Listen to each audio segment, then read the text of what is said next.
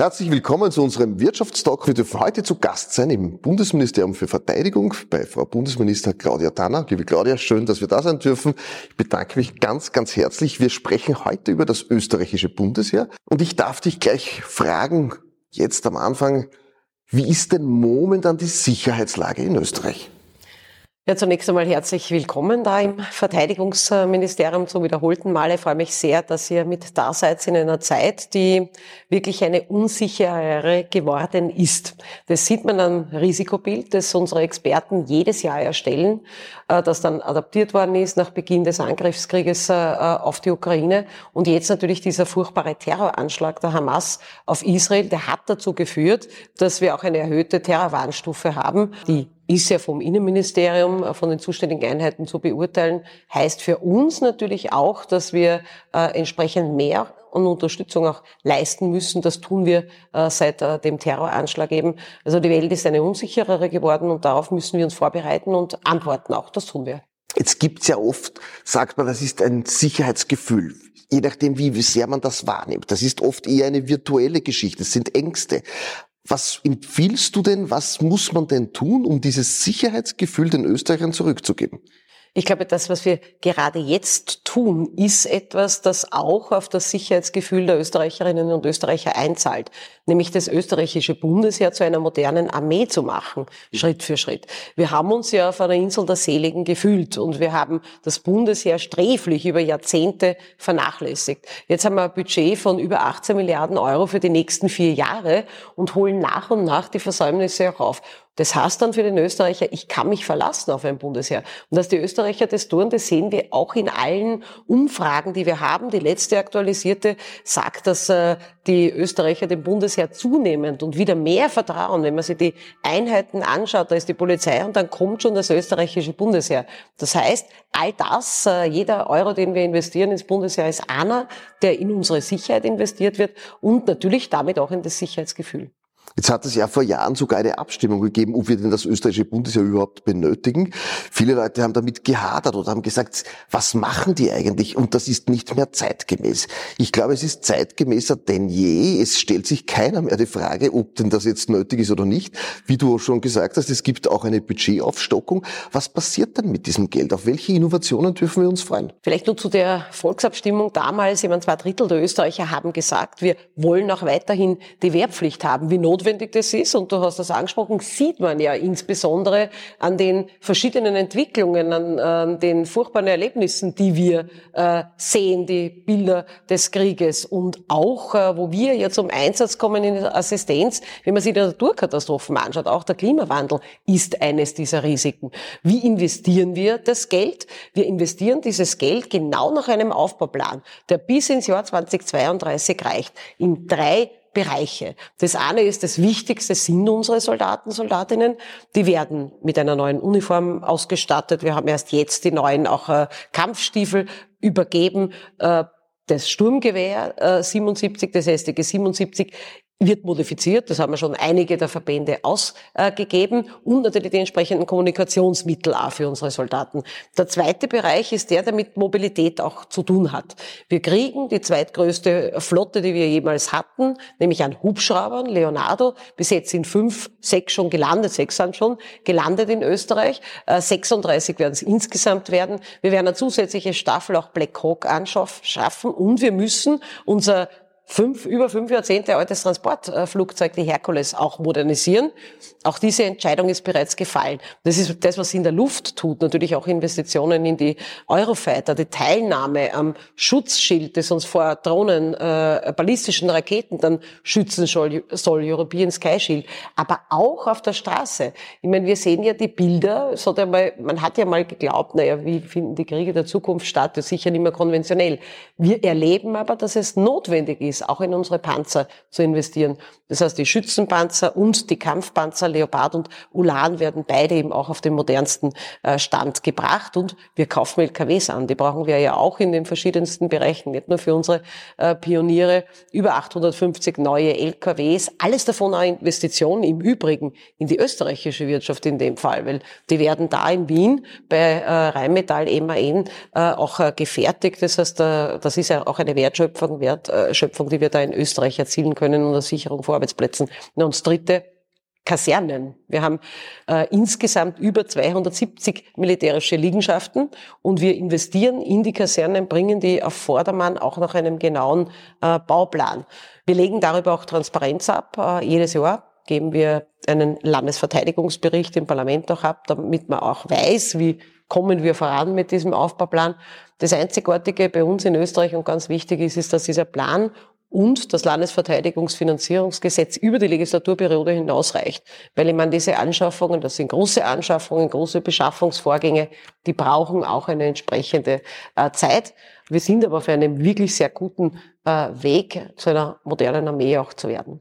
Du hast das Stichwort gesagt, Sky Shield. Vielleicht willst du das nochmals kurz erklären. Was ist das eigentlich? Es ist eine Initiative, die von Deutschland äh, ausgegangen ist und wo sich insgesamt jetzt sind es 19 äh, Staaten, europäische, äh, zusammengeschlossen haben, um sich vorzubereiten auf alle Bedrohungen, die aus der Luft kommen. Wir haben in unserem jetzigen Aufbauplan schon drinnen, dass wir unsere Fliegerabwehrlenkwaffen und die Mistral modernisieren müssen, damit wir alles, was im Bereich der mittleren Reichweiten an Bedrohungen äh, passieren kann, dann auch auf den neuesten Stand bringen.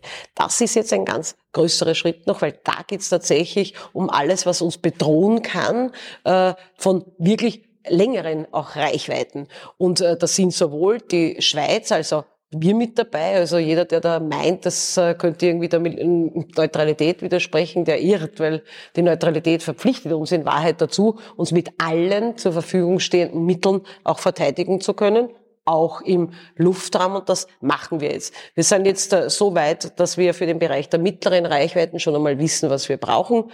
Das ist vereinfacht gesagt aufbaubar äh, dieses System IRIS-T, das auch Deutschland und äh, Schweiz, viele andere Staaten beschaffen werden, äh, aufzubauen auf LKWs und damit die Möglichkeit, eben die Bedrohungen in den mittleren Reichweiten da sind, auch entsprechend äh, bekämpfen zu können. Weil ganz offen, warum soll am Städten äh, Wien, Baden äh, nicht genauso geschützt werden wie äh, Zürich, Bern, äh, Berlin? Das ist eine Beschaffungskooperation, da geht's schneller, das haben wir dann auch interoperabel äh, und es wird natürlich auch kostengünstiger, als wenn man sowas erlaubt wird. Das österreichische Bundesheer hat oftmals in den letzten Jahren mit dem Image zu kämpfen gehabt. Man hat nicht genau gewusst, für was stehen wir eigentlich. Es hat etwas mit Positionierung zu tun. Jetzt brennst du für dieses Thema. Ich kann mich erinnern, das letzte Mal hast du mir erzählt, eines der Ministerien, die du eventuell je irgendwann mal angenommen hättest, wären maximal das Verteidigungsministerium gewesen. Das macht dir wirklich Spaß, da brennst du dafür, da willst du etwas weiterbringen. Wie ist denn deine Vision für die Positionierung des, des österreichischen Bundesheers? Wo soll denn das sich hin entwickeln? Was wäre denn das optimalste Image? Ja, dort sind wir eigentlich schon ein Stück weit beinahe angelangt, nämlich inmitten der Gesellschaft, mhm. dass man einfach auch wahrnimmt, das ist nicht etwas, alles was mit Landesverteidigung zu tun hat, endet am Kasernensand, das darf es nicht sein. Und natürlich auch äh, zu einer modernen Armee zu werden. Das haben wir genau drinnen im Aufbauplan. Und äh, das erledigen wir jetzt einfach ein Stück weit, wo äh, noch ein bisschen Luft nach oben ist oder sogar sehr viel Luft nach oben ist, wenn ich davon rede, dass Bundesheer und Verteidigung uns alle anbelangt, dann ist es der Wehrwille. Der Wehrwille der Österreicher, weil wenn du äh, fragst, ja, wer ist bereit, äh, sein Land mit der Waffe zu verteidigen, dann ist dieser Prozentsatz eigentlich immer ziemlich gleich. Ja der ist immer so bei Ihnen etwa 25 Prozent. Momentan sind wir bei 31 gewesen in der letzten Umfrage. Aber es ist natürlich nicht genug. Dieses Thema geht in Wahrheit jeden an. Und äh, all diesen Risiken, die da sind, den kann man mit einem Konzept äh, begegnen, das eigentlich in der Verfassung verankert ist, nämlich der umfassenden Landesverteidigung. Das hat mit wirtschaftlicher Landesverteidigung zu tun. Wir erleben ja jetzt, wie sehr uns das Energiethema äh, gerade auch äh, seit äh, dem, dem Krieg in der Ukraine immer wieder auch äh, beschäftigt hat. Das hat mit ziviler äh, Landesverteidigung zu tun, natürlich mit der militärischen, aber dann auch mit der geistigen, mit der Frage dessen, äh, worum geht's eigentlich, was sind unsere Werte? Da geht's um Demokratie, da geht's um äh, Menschenrechte, da geht's auch um, um unsere Neutralität, die wir verteidigen auch müssen. Das alles ist nicht äh, selbstverständlich und ich freue mich wirklich, dass gerade auch dieser Bereich jetzt, die geistige Landesverteidigung, auch wieder in den Lehrplänen der Schulen drin ist, dass wir dort hinkommen, ja, nämlich dass tatsächlich Landesverteidigung nicht am Kasernensand endet, sondern jeden, jeden angeht und äh, diese Information auch zu geben, gerade der nächsten Generation heute für sehr, sehr entscheidend. Wir dürfen heute zu Gast sein bei Frau Bundesminister Claudia Danner. Liebe Claudia, schön, dass wir da sind. Du erzählst uns, wie denn dieses österreichische Bundesheer mehr oder weniger sich positioniert. Eines der Dinge, die dort jetzt auch ganz neu sind oder die immer mehr angenommen werden, man wird divers. Auch Frauen dürfen bei euch mit dabei sein. Längste Zeit eigentlich schon, aber es wird auch jetzt angenommen. Wie hoch ist denn eigentlich die Frauenquote und was heißt es denn für einen Militärkörper, wenn man unter anderem auch weibliche Soldatinnen im mehr oder weniger österreichischen Bundesheer mit dabei hat. Schauen wir vielleicht miteinander ein bisschen in die Geschichte auch zurück. Äh, seit 1998 dürfen Frauen beim österreichischen Bundesheer auch dienen. Das war damals äh, eine Handvoll mutige äh, Frauen, die eingerückt sind. Dann ist es aber 25 Jahre lang niemandem aufgefallen, dass wir sie eigentlich nicht gleich behandeln beim Einstieg wie die Männer. Was meine ich damit? Die jungen Frauen mussten zum Heerespersonalamt nach Wales fahren, dort gleich einmal äh, den Fitnesstest, alles durchlaufen. Nicht so wie eine normale bei der Stellung, wie der, wie der junge Mann, der an eine unserer sechs äh, Stellungsstraßen äh, da einmal schaut, halt, interessiert mich das, äh, äh also bin ich, bin ich selber so fit äh, in, in jeder Hinsicht und dann sich einmal beschäftigen kann überhaupt mit dem Bundesheer. Wir haben eine sehr, sehr hohe Hürde eingebaut gehabt. Die haben wir jetzt mit 1. April beseitigt. Wir haben den freiwilligen Grundwehrdienst für Frauen Frauen ins Leben gerufen. Das heißt, jede kann sich bei einer der Stellungsstraßen anmelden. Der momentane Stand, das Interesse ist wirklich äh, groß, ist 197 äh, junge Frauen, die das äh, schon durchlaufen haben, mir Interesse gezeigt haben. Mittlerweile schon zig, die eingerückt sind auch. Generell ist es so, dass wir vom Prozentsatz viel Luft nach oben haben.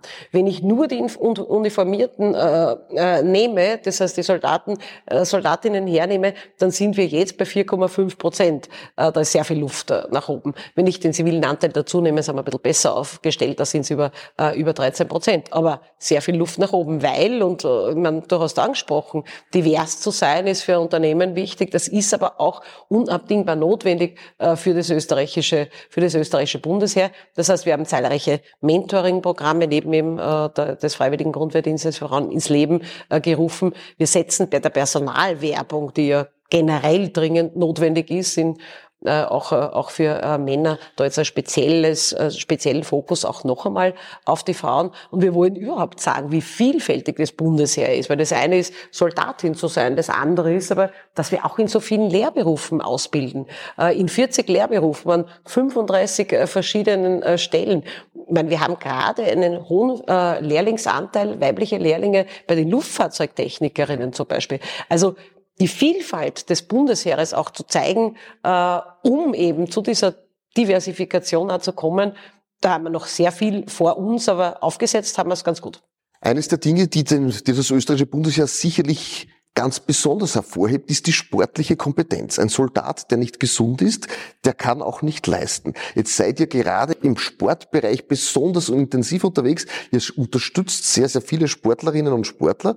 Warum macht man das und was tut ihr denn da alles genau? Ja, es sind wirklich sehr viele. Wir haben derzeit 450 Heeresleistungssportlerinnen und Sportler, die wir betreuen. Das ist angesprochen. Das passt einfach zusammen. Der Soldat muss eben auch körperlich fit sein.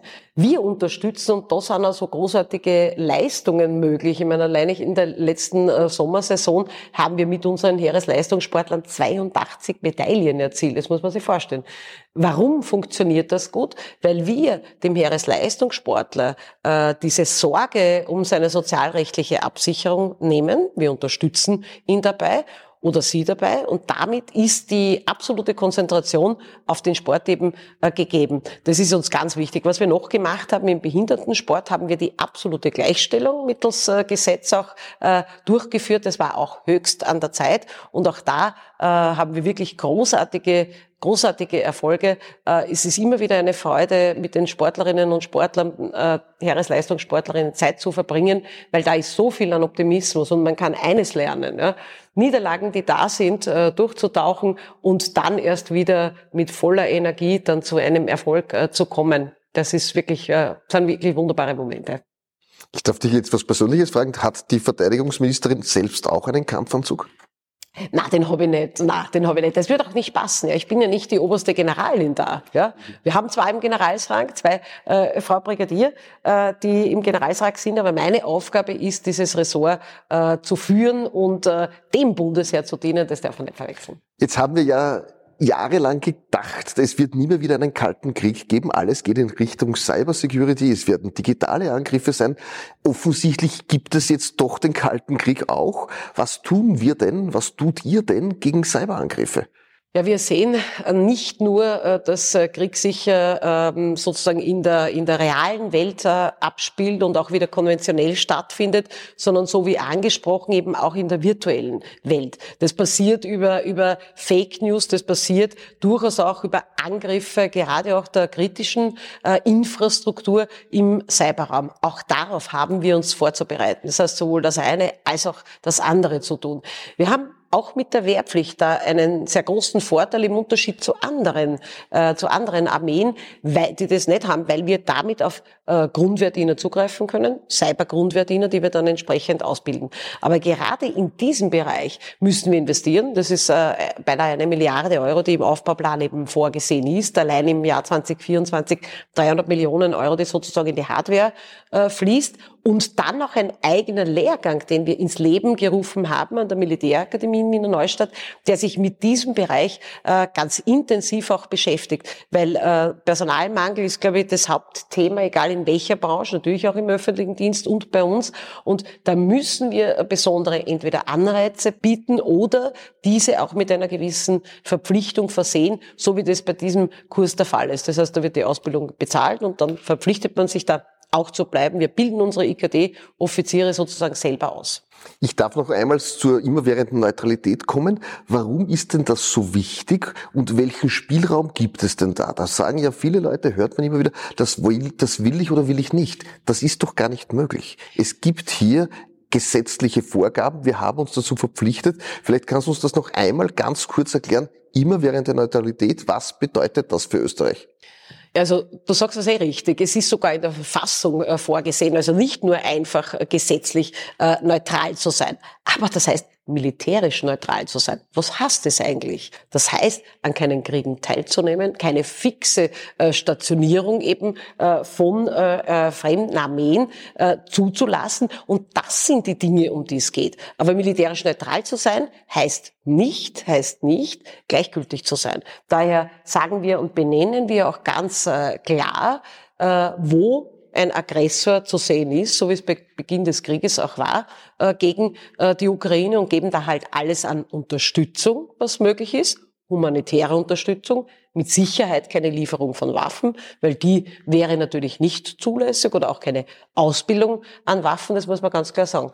Was wir auch nicht vergessen dürfen, wir leisten einen sehr großen Beitrag als militärisch neutraler Staat. Was meine ich damit? Wir sind ein, äh, wir sind ja beteiligt an der gemeinsamen Sicherheits- und Verteidigungspolitik der Europäischen äh, Union seit unserem äh, Beitritt auch äh, zur Europäischen Union. Wir sind mit unseren äh, Soldaten äh, an 16 Friedenserhalte, ist der derzeitige Stand, 16 friedenserhaltenden Missionen auch beteiligt. Das Wichtigste für uns natürlich ist der Westbalkan, der nach wie vor noch keine befriedete äh, Region auch ist. Das sind unsere größten Kontingente am Kosovo und in Bosnien. Dann jetzt natürlich äh, zur Nähe eben äh, durch das, was äh, durch den Terroranschlag äh, bedingt ist, unser Kontingent äh, bei UNIFIL, also im Libanon.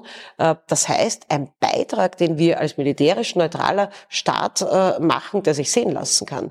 Von den Zahlen her gesehen sind es bei uns bis zu 1100 Soldatinnen und Soldaten. Wenn man jetzt zum Beispiel Deutschland hernimmt, die haben immer im Schnitt in etwa 5000 Soldaten, Soldatinnen in den internationalen Missionen. Normalerweise nimmt man Faktor 10. Das heißt, wir können uns da durchaus, äh, durchaus äh, brauchen unser Lichter nicht unter den, unter den Scheffel stellen. Wir leisten einen großartigen Beitrag. Liebe Claudia, ich freue mich wirklich über diese Einblicke. Danke, dass du uns die gegeben hast. Ich darf zum Abschluss kommen. Eine Frage, eine relativ einfache Frage und da frage ich dich als eine von uns, als eine Ministerin, aber auch Chefin des österreichischen Bundesheeres, aber als eine, die dort jetzt das Herz am richtigen Flecken hat, dürfen wir uns auf die Zukunft freuen oder müssen wir die mit großem Respekt erwarten? Also ich sage eines, sich vorzubereiten ist die beste Garantie, dass man optimistisch auch nach vorn schauen kann. Und das müssen und das können wir tun, weil wir eben jetzt in das Bundesheer dementsprechend auch investieren. Also positiv nach vorne zu blicken ist ganz, ganz wichtig, gerade in Zeiten wie diesen. Liebe Claudia, herzlichen Dank. Danke, dass wir da sein durften. Ich hoffe, es war auch für Sie etwas Interessantes mit dabei. Viel Spaß beim Zusehen.